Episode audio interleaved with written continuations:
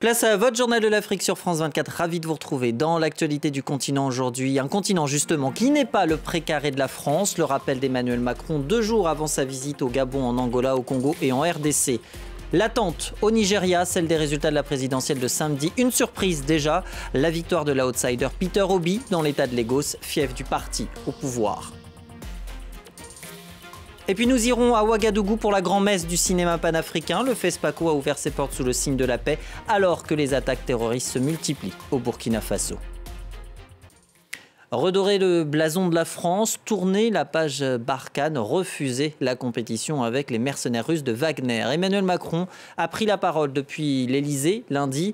Le président français amorce une nouvelle politique africaine. Dès mercredi, il sera sur le continent. Jade Lévin. Monsieur le Président de la République. À la veille de sa tournée au Gabon, en Angola, au Congo et en RDC, Emmanuel Macron avait un message à faire passer. La France n'a plus de précaré en Afrique. Le chef de l'État plaide pour une relation équilibrée et réciproque avec l'Afrique. Alors que l'influence française est de plus en plus contestée sur le continent, les troupes militaires vont être réduites. Là où vous avez des bases avec un dispositif posé parfois des centaines, voire des milliers de militaires français, vous aurez une réduction du nombre de nos militaires. Et donc ces bases ne seront pas fermées, mais elles seront transformées. Elles deviendront pour les unes des académies, pour les autres des bases, mais partenariales. Elles seront pour certaines rebaptisées. Elles vont changer de physionomie, de logique, d'empreinte. Sur le front culturel, le président a également annoncé une loi pour procéder à de nouvelles restitutions d'œuvres d'art symbole de la volonté de redorer l'image de la France en Afrique. Évoquant les défis sécuritaires, climatiques et démographiques du continent, le président souhaite passer d'une logique d'aide à celle d'investissement, notamment dans les secteurs de l'éducation et de la santé. 3 milliards d'euros ont déjà été investis pour soutenir l'entrepreneuriat. Emmanuel Macron souhaite aller plus loin, une nouvelle stratégie qui sera incarnée par le sommet Nord-Sud au mois de juin à Paris. Et à mes côtés pour en parler, Stéphane Ballon. Bonjour, vous êtes rédacteur en chef ici, Afrique, ici à France 24. Alors on attendait un changement de cap, hein, c'est ce qui était annoncé. Est-ce qu'on y est? Disons qu'on est davantage dans, une, dans un ajustement de la politique africaine euh, annoncée par euh, Emmanuel Macron euh, lors de son discours, vous vous en souvenez, en novembre 2017 à, à, Ouagadougou. Le, président français, dans son discours d'aujourd'hui, ne fait pas table rase de ce qui a été annoncé à cette époque. Hein. Au contraire, il se félicite même d'un certain nombre de choses réalisées depuis cette date. Il cite par exemple, on l'a vu dans le reportage, euh, les premières restitutions d'objets d'art et, d'œuvres pillées à l'époque coloniale.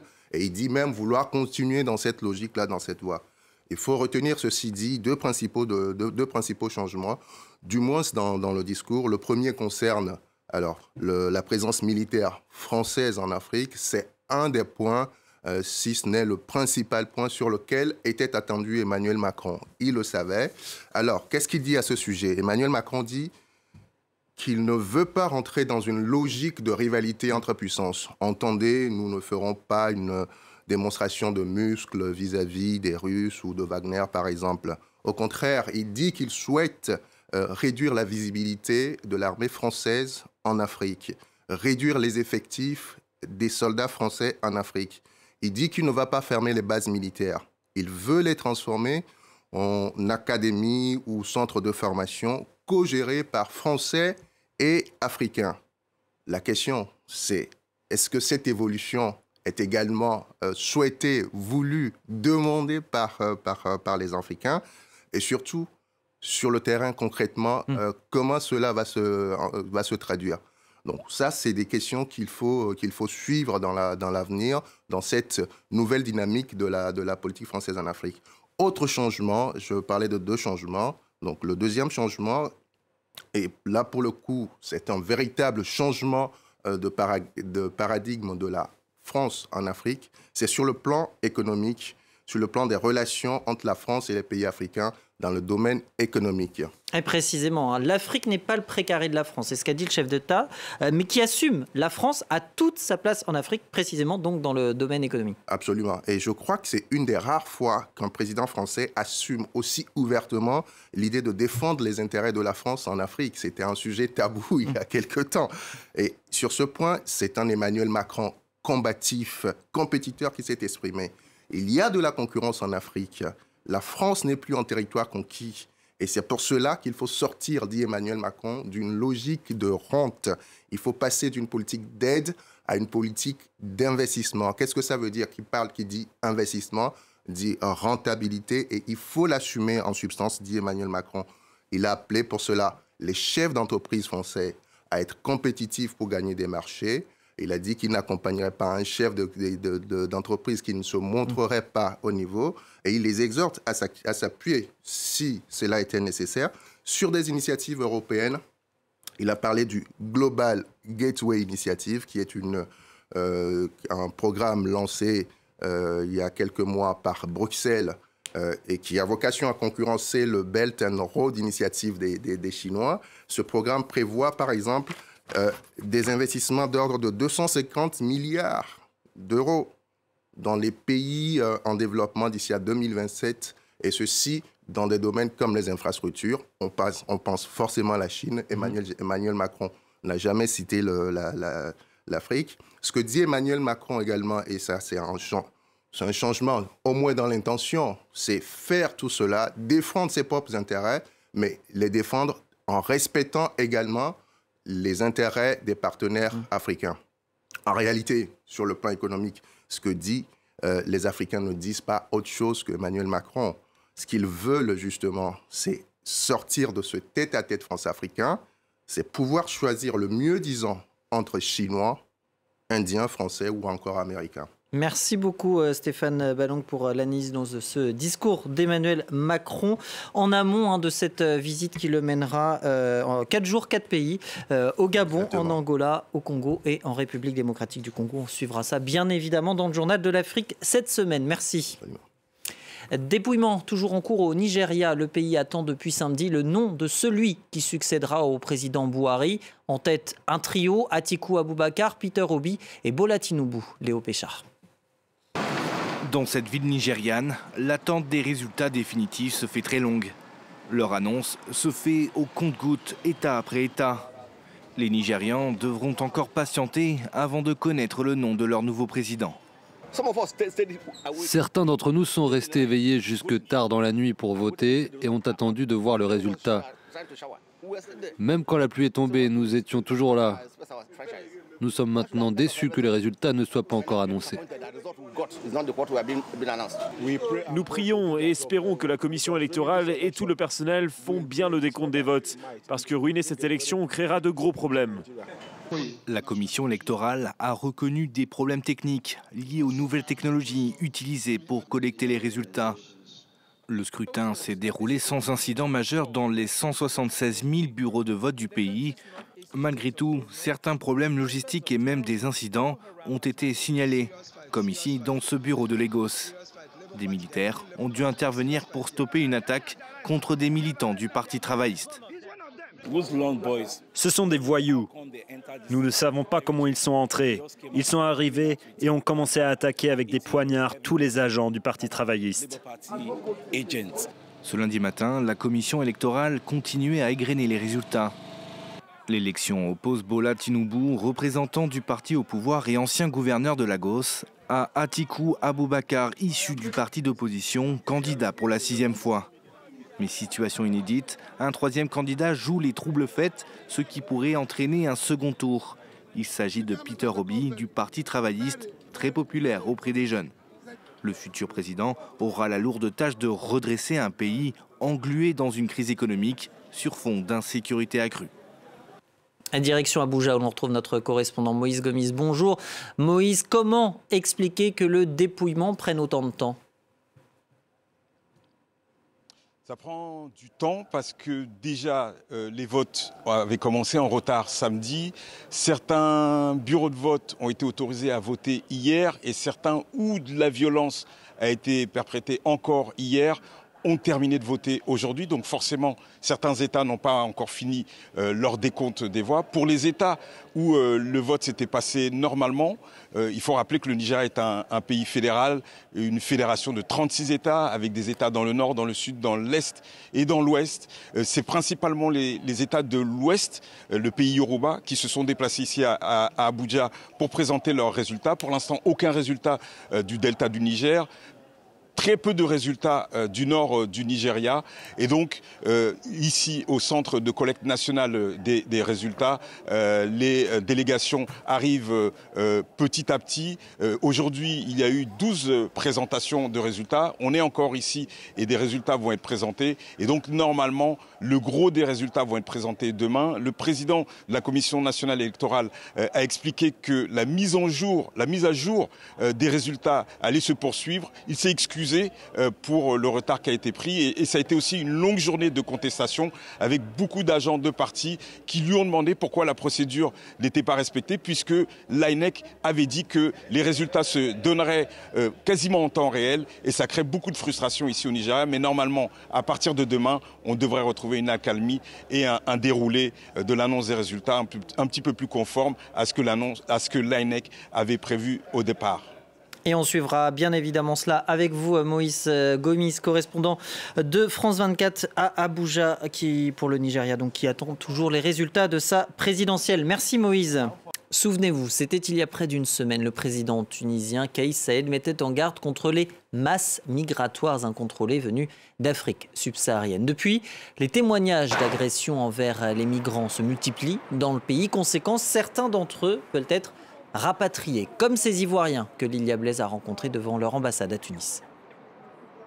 Tous ces Ivoiriens que vous pouvez voir derrière moi, des hommes, des femmes et même des enfants, sont venus euh, à l'ambassade de la Côte d'Ivoire ce lundi pour euh, demander, pour certains, un rapatriement volontaire dans leur pays.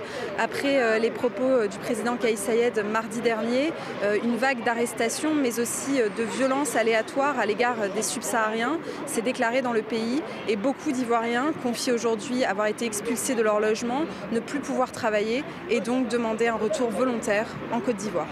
Ces gens-là sont regroupés devant l'ambassade pour demander à l'État ivoirien d'envoyer un avion et pour partir. Donc il faut que l'État essaie de mettre de l'ordre, la sécurité des, compatriotes. Parce que les nuits, nos compatriotes sont agressés dans les maisons. Nous avons un problème de logement. Je ne peux pas venir dormir ici à l'ambassade. Mon bailleur m'a chassé de chez moi. Je vais où mes affaires? Tout ça, je fais comment? C'est depuis que le président a parlé qu'on doit, on doit partir chez nous j'ai des amis entièrement que je, ils, sont, ils se trouvent à l'hôpital parce que ce n'est pas la police. Les Tunisiens de quartier, ils se sont tombés si on les a piqués, piqués avec couteau. D'autres ambassades, telles que celle du Mali ou du Burkina Faso, ont mis à disposition sur leur page Facebook des numéros d'urgence pour leurs ressortissants. Alors les autorités tunisiennes hein, justifient euh, ce tour de vis sécuritaire qui s'est soldé notamment par une centaine d'arrestations ce week-end sur tout le territoire, d'après les chiffres de la garde nationale, par euh, la stricte application de la loi. Ils ont par exemple invoqué hein, le motif d'entrée illégale sur le territoire tunisien pour les migrants euh, subsahariens qui ont été arrêtés ce week-end après avoir franchi la frontière tuniso-algérienne au niveau de Kasserine, dans le centre-ouest du pays. Le plus grand des festivals africains de cinéma se tient à Ouagadougou jusqu'au 4 mars, un 28e FESPACO maintenu malgré un contexte sécuritaire menaçant. Les attaques terroristes se sont multipliées au Burkina Faso ces dernières semaines. Sur place, Fatima Tawan et Sophie Lamotte pour France 24.